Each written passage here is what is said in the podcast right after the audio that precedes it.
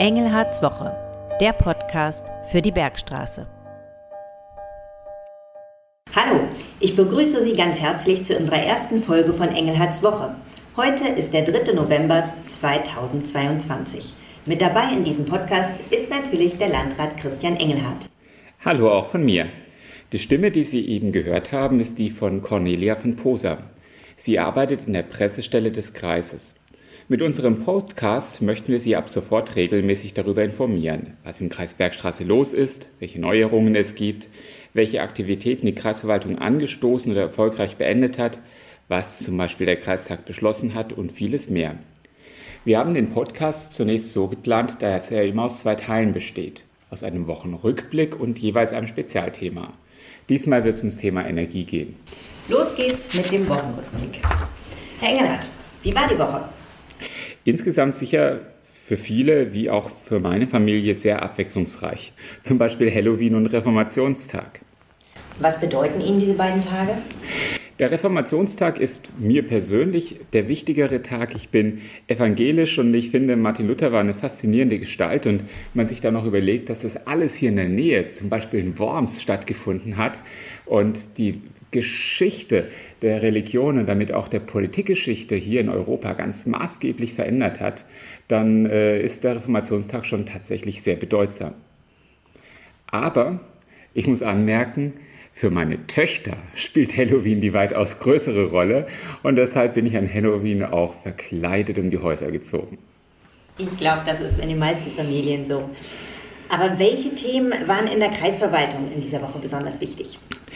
Aktuell planen wir unsere Ressourcen fürs nächste Jahr. Das heißt, unsere Finanzmittel, den Haushalt sowie die personellen Ressourcen. Das ist sehr fordernd. Wir müssen tatsächlich den Gürtel eng schnallen, denn wir haben sehr viele Herausforderungen. Corona ist noch da, die Flüchtlingskrise ist ein großes Thema. Wir haben aber auch vieles vor, was wir machen wollen. Zum Beispiel wollen wir viel in Schulen bauen.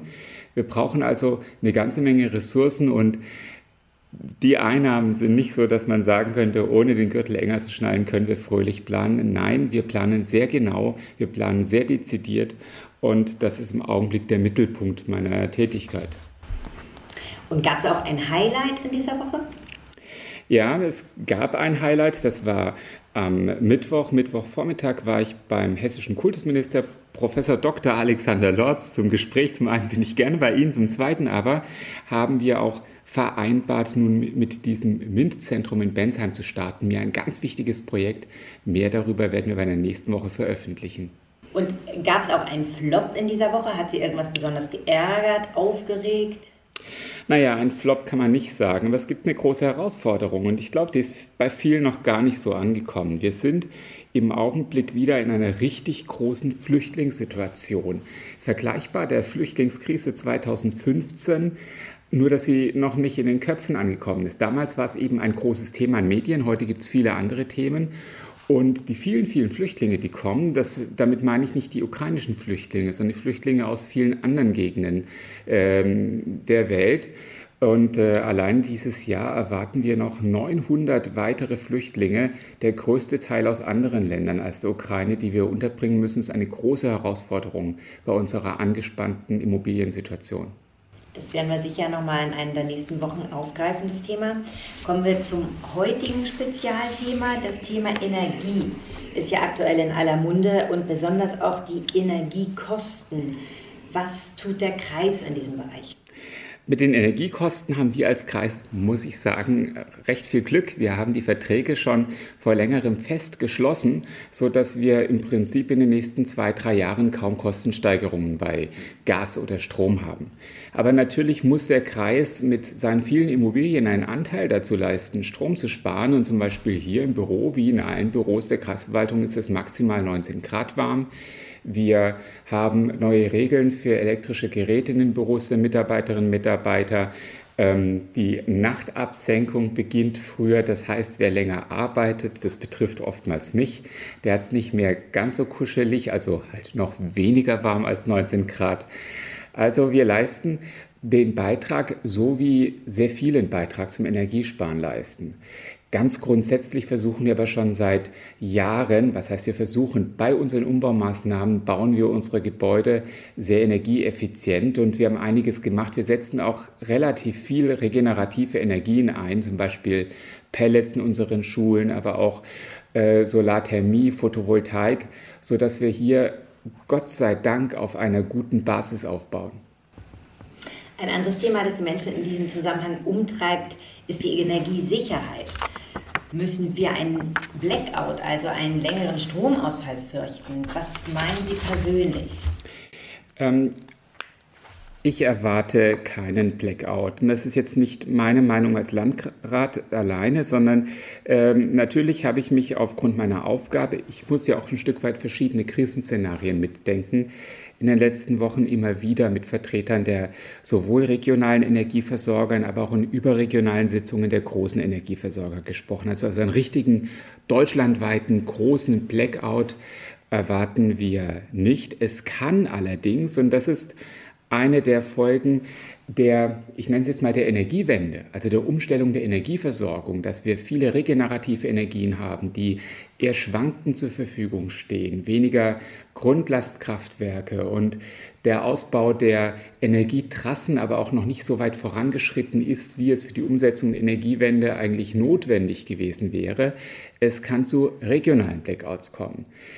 Das ist jetzt für die Menschen im Kreis Bergstraße relativ wurscht, ob der Strom ausfällt, weil er national ausfällt, was ich eben nicht erwarte, oder ob es regionale Blackouts gibt, weil es irgendwo Probleme mit der Regulation des Energiebedarfs im Netz gibt. Und das ist zum Teil leider von Faktoren abhängig, die wir nicht ganz in der Hand haben. Das ist zum einen davon abhängig, ähm, wie das Wetter ist. Also wie bläst der Wind, wie scheint die Sonne, wie kalt ist es? Wie verwenden Menschen zum Beispiel e-, elektrische Zusatzheizgeräte? Oder ähm, wie viel Gas muss aufgewandt werden, um Strom zu erzeugen? Dieses System ist eben relativ stark von einzelnen Faktoren abhängig. Und deshalb kann es zu regionalen Blackouts kommen. Das ist, was mir die Fachleute sagen. Ich hoffe natürlich nicht, aber auch für diesen Fall bereiten wir uns vor. Und was genau äh, können wir tun? Also zum einen, ich als Landrat bin für den Katastrophenschutz zuständig und deshalb sind wir schon seit Wochen ähm, in verschiedensten Stäben dabei, die, äh, Situation von Energiemangellagen vorzubereiten. Da gibt es ganz, ganz viele Aspekte. Wenn die Kommunikation ausfällt, dann brauchen wir zum Beispiel Motorradmelder, die Nachrichten überbringen. Wir brauchen dann aber auch Punkte für die Bürger, in denen sich die Bürger, an die Bürger sich wenden können, die kein funktionierendes Telefon mehr haben, wenn sie Hilfe benötigen. Also viele verschiedene Szenarien bis hin zur Frage, womit werden denn die Fahrzeuge der Feuerwehr, des Rettungsdienstes oder der Polizei getankt? Die planen wir derzeit durch. Was jeder Einzelne tun kann, ist, ähm, vernünftig mit Energie umzugehen. Am Ende ist das das Spiel Energieangebot gegen Energieverbrauch. Und das Energieangebot können die meisten von uns nicht beeinflussen, ich auch nicht. Den Energieverbrauch, den beeinflussen wir alle ein Stück weit mit. Und ähm, deshalb ist dieser Aufruf zum Energiesparen, der immer wieder von vielen getätigt wird, berechtigt.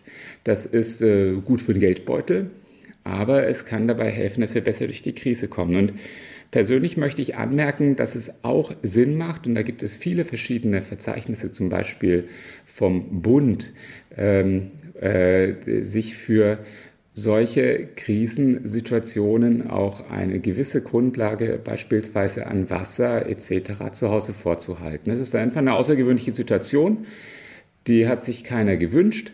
Wir sind nun mal einfach in hohem Maß von Gas abhängig derzeit und ähm, durch die Situation kommen wir hoffentlich gut durch, aber man sollte vielleicht auch immer ein bisschen daran denken, was man selbst dazu beitragen kann, dass man selbst gut durch die Krise kommt. Also nehmen wir mit, jeder kann einmal schauen, wo kann er noch sparen, wie kann er sich selber auch persönlich vorbereiten. Das war ein wunderbares Schlusswort. Ja, das war die erste Folge von unserem Podcast Engelhards Woche. Wir sind gespannt, wie es Ihnen gefallen hat. Senden Sie uns gerne eine Rückmeldung dazu.